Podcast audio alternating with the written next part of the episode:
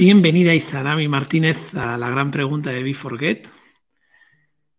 Un placer, Ramón. Que hoy Izanami va a ayudar a poner palabras a esas cosas que no se es capaz de poner palabras para generar una pequeña tranquilidad que ayuda a conectar con algo que tenemos más en el subconsciente y desde ahí vayamos a ver qué es esto de la motivación, alegría de vivir y cómo todo desde un lado, primero, desde un lado que a mí me, me ha enamorado, que es madre, antropóloga y autora.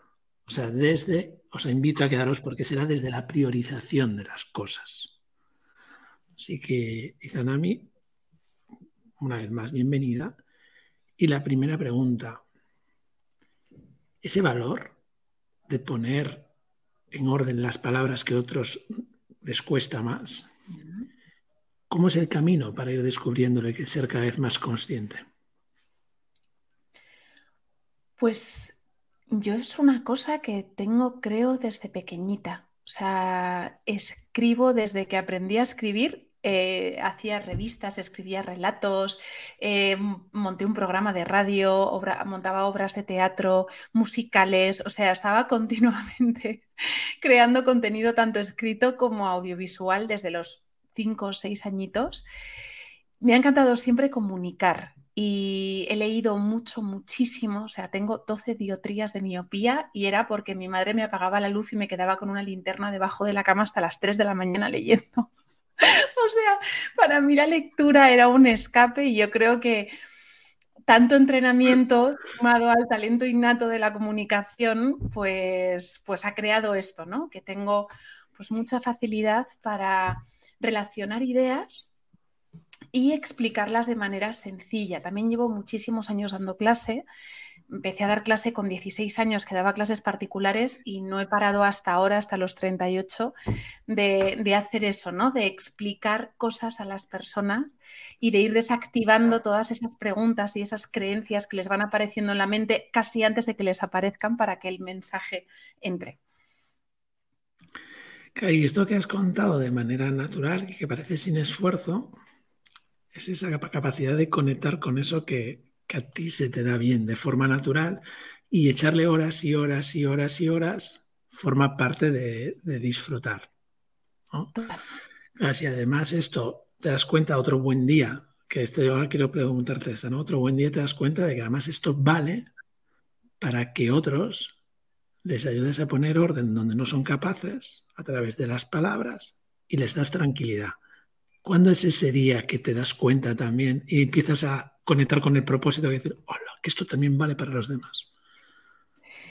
Pues fíjate que yo esto es algo que he hecho siempre de manera natural y porque era lo que me divertía. Pero a nivel profesional me estoy dedicando de manera profesional a esto desde hace dos, tres años. O sea, hasta hace dos, tres años obviamente, pues como emprendedora, pues en ventas, pues vendía muy bien porque comunico muy bien, pero como no estaba alineado con el propósito, era algo que hacía muy bien, que me costaba poco esfuerzo, pero como no lo disfrutaba, me desgastaba y me dejaba mm, cao, ¿no? Por muy bien que vendiera, por muy bien que me relacionara con mis inversores, que captara financiación, como líder, soy buena líder porque explico muy bien a los equipos lo que quiero, alineo muy bien a los, a los equipos, pero eran cosas transversales, o sea, era una habilidad que hacía que mi trabajo como CEO fuera mejor, pero mm, al no dedicarme solo a eso y al hacer muchas cosas que no están alineadas con mi potencial y que me costaban un esfuerzo brutal, pues lo que hacían es que con muchísimo esfuerzo yo fuera una CEO decente. O sea, no he sido mala CEO porque soy muy responsable, muy trabajadora, pero nunca he sido algo extraordinario ni destacado. O sea, lo he hecho bien y punto, ya, ya está, chimpón. ¿Qué pasó? Que a fuerza de forzarme a hacer cosas que no me recargaban la energía y que me iban desgastando poco a poco, me llegué a romper física, mental y emocionalmente hace cinco años. Y ahí como soy antropóloga y soy empollona de nacimiento, pues empecé a investigar, a leer, a intentar entender qué me había pasado, como si yo llevaba haciendo toda la vida todo lo que me habían dicho que tenía que hacer para ser feliz y para estar bien y para ser exitosa, y lo había hecho todo punto por punto y estaba destrozada a todos los niveles. Y ahí fue cuando esto que yo iba investigando, de forma natural, me salió empezar a contarlo. Entonces, pues en redes sociales, yo tenía mi LinkedIn de CEO de startup, de presidenta de la Asociación Española de Startups, tal, que hablaba de otro tipo de cosas. Y cuando empecé a hablar de este tipo de cosas, la gente me empezaba a escribir y me empezaba a decir, ostras, Izanami, pues esto que me acabas de decir, yo lo llevaba pensando tiempo, pero ahora que te lo he escuchado a ti, pum, lo he colocado, lo he entendido y me ha servido un montón, ¿no? Y fue ese feedback de la gente que te va escribiendo, que te van diciendo, que te van tal, que vas diciendo, ostras, pues aquí estoy aportando mucho valor, ¿no? Y, de ahí a convertirlo en una profesión, pues es un proceso, porque primero haces un montón de, mm, por amor al arte, por, por aprender, por probar, por desarrollarte tú. Y yo en mi experiencia al final, cada vez que si aportas valor, diferencial, valor diferencial, antes o después las oportunidades llegan las tienes que buscarte, las tienes que trabajar, pero si tú no estás antes aportando un valor diferencial que de verdad le aporte cosas a los demás, conseguir oportunidades y conseguir vivir de lo que estás haciendo es muy complicado. Hablas de una cosa que dices, empecé por amor al arte, qué bonita, es muy bonita frase, ¿vale? Y desde ahí, al recibir feedback externo que aportaba valor, mi responsabilidad individual, mi perseverancia, llevó a convertirlo en una profesión. Nada sencillo, nada sencillo. Ahora lo convierte en una profesión y eso, claro, conecta con esa parte de, desde la motivación intrínseca que te lleva a todo eso, a conseguir resultados. Versus cómo lo hacía antes, que era siguiendo los pasos, pero desde un esfuerzo enorme que me acaba rompiendo, ¿no? Entonces, claro, y la diferencia es que conecto en el para qué. Claro, ahora entiendo para qué lo hago. Entonces ahora vender o liderar es mucho más natural. Y, y, hay mucho menos fricción, incluso tú haces esa fricción porque como lo haces desde ahí, las oportunidades llegan otras habilidades que te va a requerir la evolución, pero esta ya la anda otra vez más, que es verdad, ¿eh? que tienes ese valor, otra vez más, conecto, pum, pum, y digo, hala, estoy ahí. Los miedos antropólogos ya me tengo que empezar a... Ya son otros miedos, estos ya no. Claro, es que al final la motivación es un proceso biológico. O sea, la motivación es ese foco del cerebro en terminar la tarea que tienes por delante pero sus detonantes más normales, que son el miedo, yo qué sé, que me despidan, que se rían de mí, que me salga mal la presentación, en el caso de los emprendedores, perderlo todo, ¿no? O el placer, ese aumento, ese tal, cuando solo entramos en la rueda de recompensa o castigo, llega un punto que como nuestro cerebro está diseñado para ir desarrollando tolerancia, adaptarse a las circunstancias, para ir buscando más, llega un punto en el que necesitamos cada vez recompensas más grandes y amenazas más grandes para ser capaz de motivarnos. Entonces, si no metemos en esa mezcla el tercer detonante biológico de la motivación, que es el propósito, llegamos a los treinta y tantos, cuarenta y tantos, depende de cómo haya sido nuestra vida, a esa desconexión, esa apatía absoluta de que ya te da igual 8 que 80, que vas a trabajar, que y, a ese convencimiento de que, pues sí, pues la vida tiene que ser esto, ¿no? Aunque tengamos todos ese grito aquí de, ostras, pero es que tiene que haber algo más, o sea, tiene que, tiene que haber otra forma de vivir más plena, más llena, más alegre, con más vitalidad, ¿no? En la que nos pasen cosas más bonitas. Y te empiezan a pasar cosas bonitas, entre ello ser madre. Mm. ¿Cómo lleva una madre comunicadora que su lenguaje es no verbal y que va a degenerar espacios? O sea, como de repente tu arma más, ¿no? aún puedes dialogar, sí, puedes hablarle, sí, pero hay una parte que, es más esencial, más conexión. ¿Cómo es ese regalo? Pero al mismo tiempo también ese, porque habrá algo ahí que revuelve, ¿no? Es una maravilla, o sea, yo creo que a nivel de conexión con ellos, también soy muy empática. Entonces, esa, em, esa, empatía y esa capacidad de conectar no solo con las palabras, sino a nivel emocional, con ellos ha sido facilísimo. Al final, de lo que te acabas dando cuenta cuando eres madre es que lo difícil no es la maternidad, lo difícil no son los niños, lo difícil y lo casi imposible es la cultura en la que maternamos. O sea, lo que hace que maternar sea una fuente de sufrimiento, de problemas de salud mental, de problemas de salud física, de pérdida de posición profesional, de pérdidas económicas, no son los niños, no es la maternidad. O sea, la culpa no lo tienen los niños y la culpa tampoco es como, ay hija, pues delega más, ¿sabes? Esas cosas de que te intentan responsabilizar a ti. El tema es la sociedad, que es que estamos maternando en sociedades que invisibilizan por completo la única labor imprescindible para la supervivencia de la especie. O sea, con todos mis respetos, si no hubiera médicos, moriría muchísima más gente, pero no seguiríamos reproduciendo. De hecho, hemos vivido durante cientos de miles de años sin médicos y hasta aquí hemos llegado.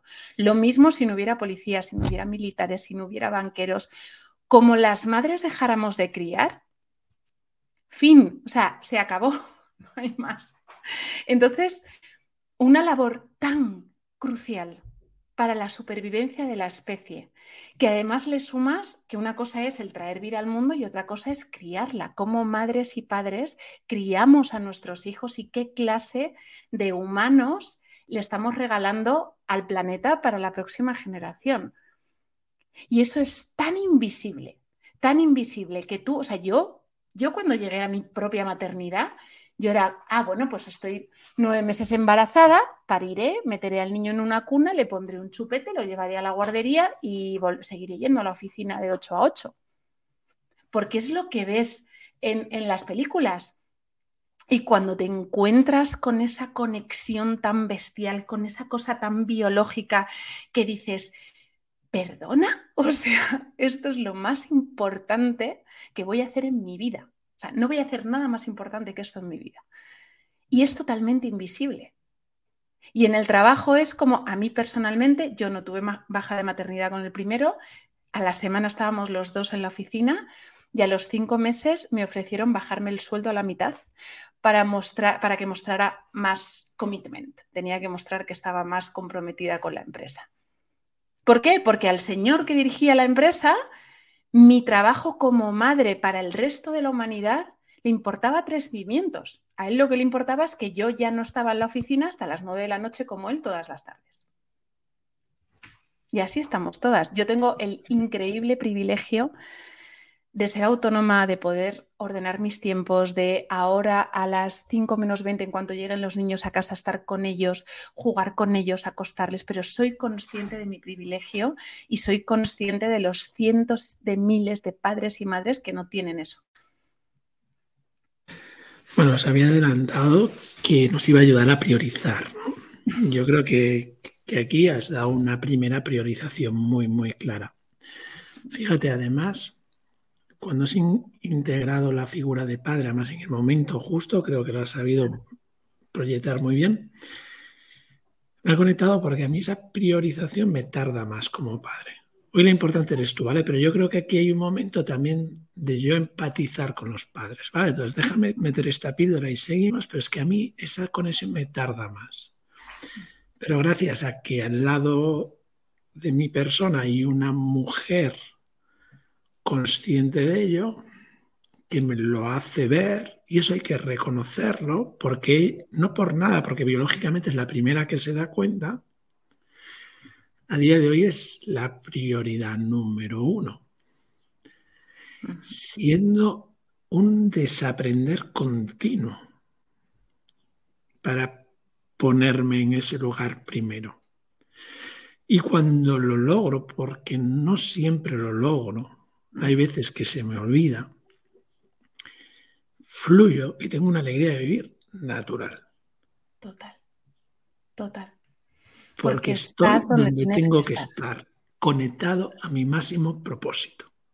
Justo, justo. Y desde ahí hay una motivación intrínseca que es la de educar entendido como es educar y educar, como el sacar lo que tiene dentro y dar los valores de fuera, y al mismo tiempo una motivación extrínseca, que es el verle relacionarse con los demás, el yo relacionarme, porque hasta tal punto es extrínseca y egoísta que, su forma de ser atrae los padres que vienen después a visitarnos.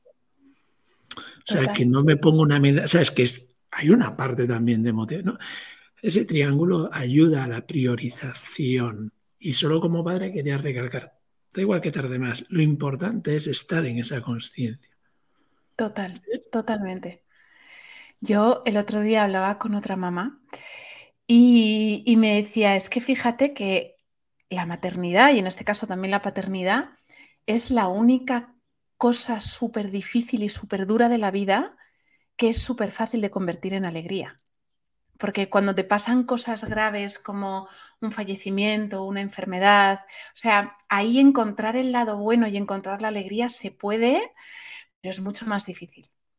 Pero en la paternidad, maternidad, dentro de el cansancio físico y emocional y mental que supone, o sea, porque es, es, una, es una labor súper exigente a todos los niveles, es tan fácil encontrar la alegría, es tan fácil conectar con el amor, es tan fácil de decir, estoy agotada como no he estado en mi vida, pero estoy feliz, que, es justo lo que tú dices, ¿no? Que te conecta con esa motivación absoluta.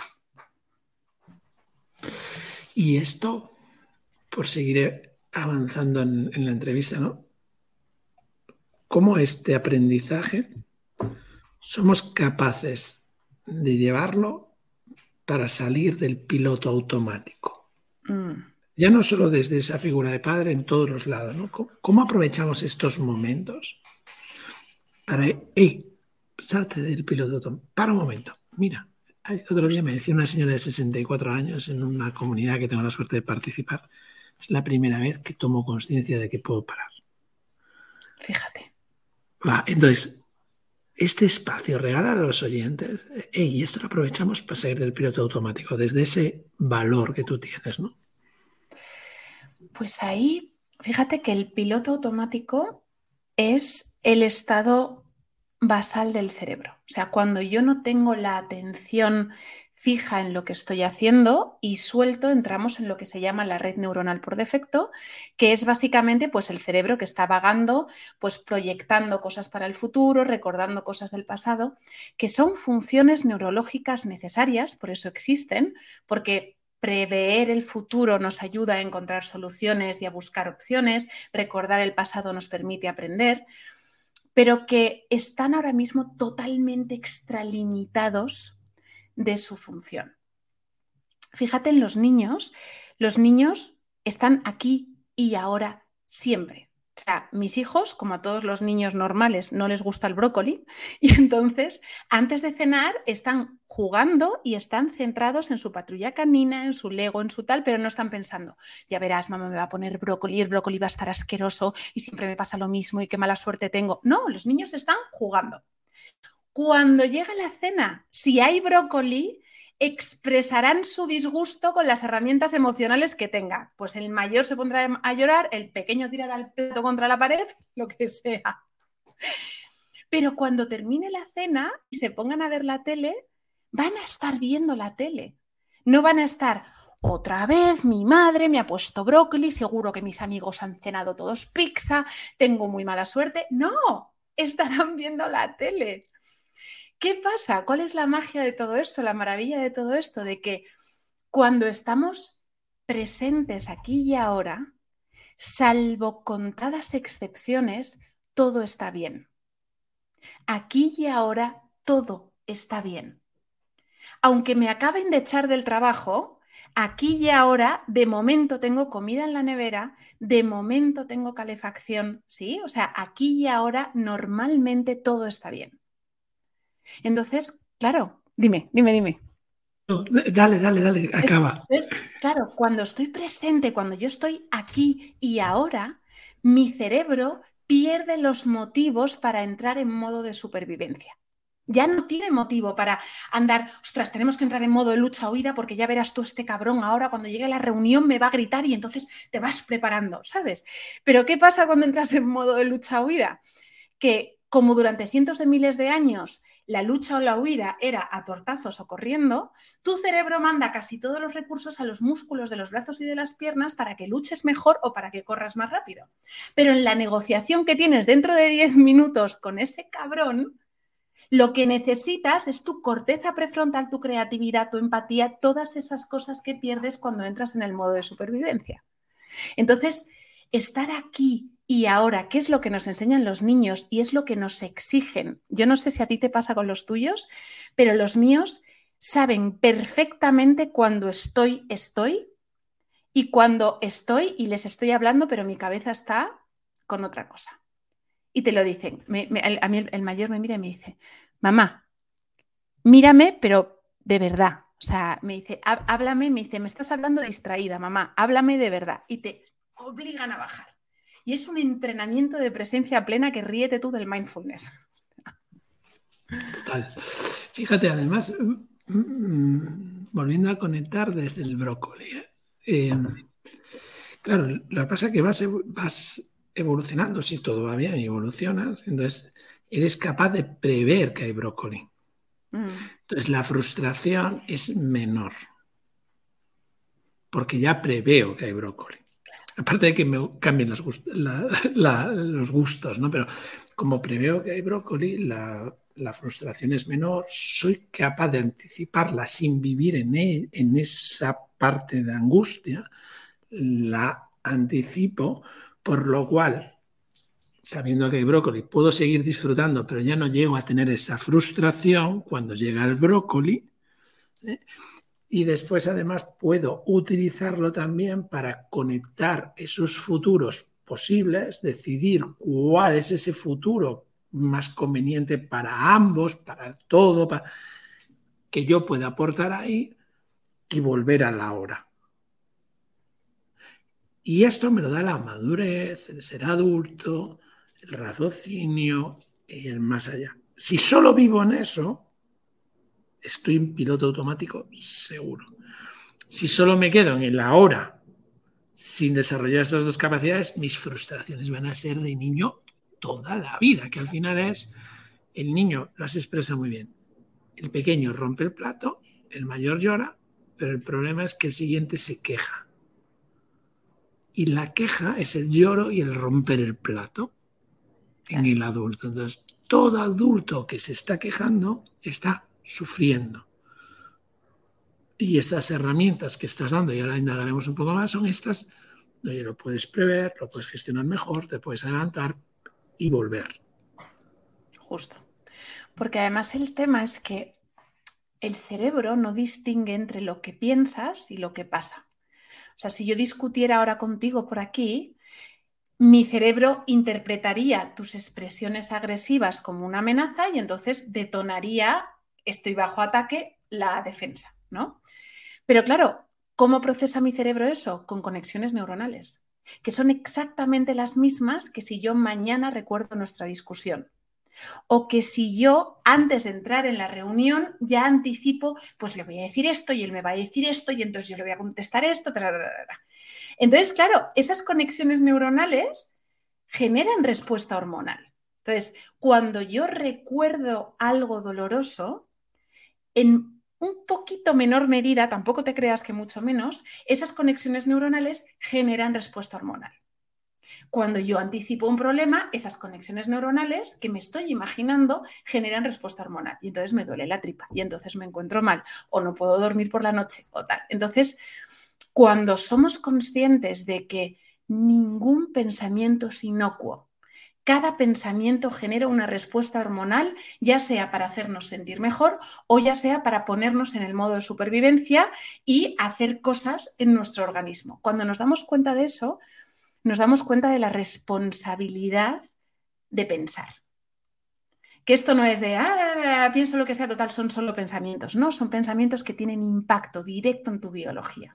Y cuando te vas dando cuenta de eso, empiezas a ser más consciente y entonces igual vas conduciendo y un imbécil te pita y no te tiene que pitar y dices, me voy a enfadar. Y soy consciente de que esta adrenalina que le voy a chutar a mi cuerpo, como no la expulse rápido, va a tener efectos secundarios. Pero me voy a dar el gustazo de cagarme en todo durante tres minutos. Bueno, pero ya eres consciente, ¿vale? Es lo mismo que cuando eres consciente de los efectos, los efectos que tiene el azúcar en el cuerpo o que tiene ver mucho tiempo pantallas. Cuando tú conoces qué cosas le pasan a tu cuerpo cuando interactúa con el exterior y con el interior, recuperas la capacidad de tomar decisiones conscientes. Y esa es la maravilla. Qué importante, porque fíjate, me recuerda, hablamos mucho de la libertad de expresión y poco de la libertad de pensamiento. Mm. Entonces yo siempre digo, no, no, si lo importante es la libertad de pensamiento, antes que la de expresiones. Y esa, esa está. Esa es de la primera que hay que responsabilizarse. Total. Porque mira, si no te lo puedo contar, pues qué pena. ¿no? O sea, defendamos la democracia liberal, por favor. O sea, no se nos olvide que es un lujo, ¿no? La libertad de expresión que está La libertad de expresión, ¿eh? ¿sabes? Que está, está fácil.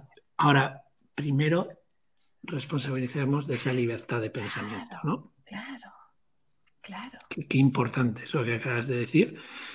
Como líder, como, fíjate, hablas de tu pasado también y, y actual, ¿no? Desde una venta, pero qué diferente esta venta desde aquí que la otra venta, que si bien, como me consumía, ¿no? O ese liderazgo desde aquí, o el otro como me consumía, ¿no? Entonces, claro, esto te permite pues hablar con esa claridad que tienes, tener esa capacidad de conectarlo, ¿no? Y claro, yo, espero que todo el mundo que lo esté escuchando y que lo escuche en el futuro, pues le ayude a esto, que es ese ordenar para parar, conectar con ese subconsciente, pero que es ese fuera de piloto automático y empezar a aceptar esto que siento y ser capaz además de saber que lo puedo evolucionar. Puedo transformar esa apatía en alegría de vivir en sentirme pleno. y además, yo me acuerdo, la primera emprendimiento que hice era ustedes se lo merecen, ¿no? Y lo recuerdo muchas veces porque, porque además es que nos lo merecemos. Estar vivo se merece estar alegre. Y si hemos nacido donde hemos nacido, más. Es una bendición. Yo para el último curso que preparé para LinkedIn tuve que investigar mucho sobre la gratitud y es fascinante todos los resultados de los estudios científicos que se han hecho en torno a la emoción de la gratitud. O sea, la emoción de la gratitud es como la emoción con superpoderes. O sea, no hay ninguna otra emoción que tenga impactos más positivos a corto, medio y largo plazo en nuestro bienestar. O sea, se hicieron todo tipo de experimentos, desde mm, dar gracias a tres cosas por las mañanas a convertir la gratitud en cómo miras las cosas, ¿sabes? En tu filtro y desde muy poquito a más gente de todas las edades, gente con depresión clínica, con ansiedad, enfermos, mayores, de todas las religiones, todas las culturas. O sea, es universal el impacto de la gratitud. Y la gratitud es difícil porque requiere humildad. Yo solo puedo conectar con la gratitud si reconozco que estoy en un lugar en el que recibo cosas de los demás porque si yo me lo apaño todo, yo lo consigo todo, yo soy mi propio Dios y yo todo me lo organizo, ¿sabes? Ahí sentir gratitud es muy difícil porque como yo soy responsable de mi vida y yo tengo lo que todo lo que tengo me lo he ganado a pulso y no le debo nada a nadie, eso nos desconecta de la gratitud. Entonces, para vivir desde la gratitud hay que quitarse eso y decir, ostras, ¿qué es lo que tú has dicho? O sea, primero dar gracias por abrir los ojos cada mañana que no te has muerto en mitad de la noche por cualquier cosa que pasa. Y luego dar gracias por todo, por tu familia, por tus hijos, por el aire que respiras, por la casa en la que vives, por la oportunidad de hacer lo que vayas a hacer ese día. O sea, cuando te colocas desde ahí, chao. O sea, e-, es el mejor regalo que te puedes hacer, a ti y a las personas que te rodean. A mí lo que me sale decir es gracias, porque ya, ¿no? Quedan 30 segundos y es un gracias realmente porque además lo has conectado con la humildad. Entonces, has vuelto a dar otra lección que es, sí, sí, lo de la gratitud muy bien. Lo que pasa es que si estás desde el orgullo, no vale. Si estás desde la humildad, humus, tierra, sentirse en paz y aceptar fortalezas y debilidades, ¡ay! Como que se va la apatía y viene la alegría de vivir, ¿no? Y Zanami, gracias por compartir tu sabiduría, tu conocimiento, tu alegría de vivir y, esa parte más personal. Creo que estoy seguro que has aportado muchísimo valor. Gracias a ti, Ramón, por la invitación, que me encantan estas cosas. Eso, cuando haces las cosas que están con tus dones, pues terminas más recargado de lo que empezaste. Así que se me ha arreglado la tarde. Hasta luego. Hasta aquí la gran pregunta de hoy. Si quieres seguir creciendo como líder, entra en beforget.com barra modelo y descubre paso a paso cómo ser un líder que consigue resultados exponenciales. Porque tú te mereces la exponencialidad.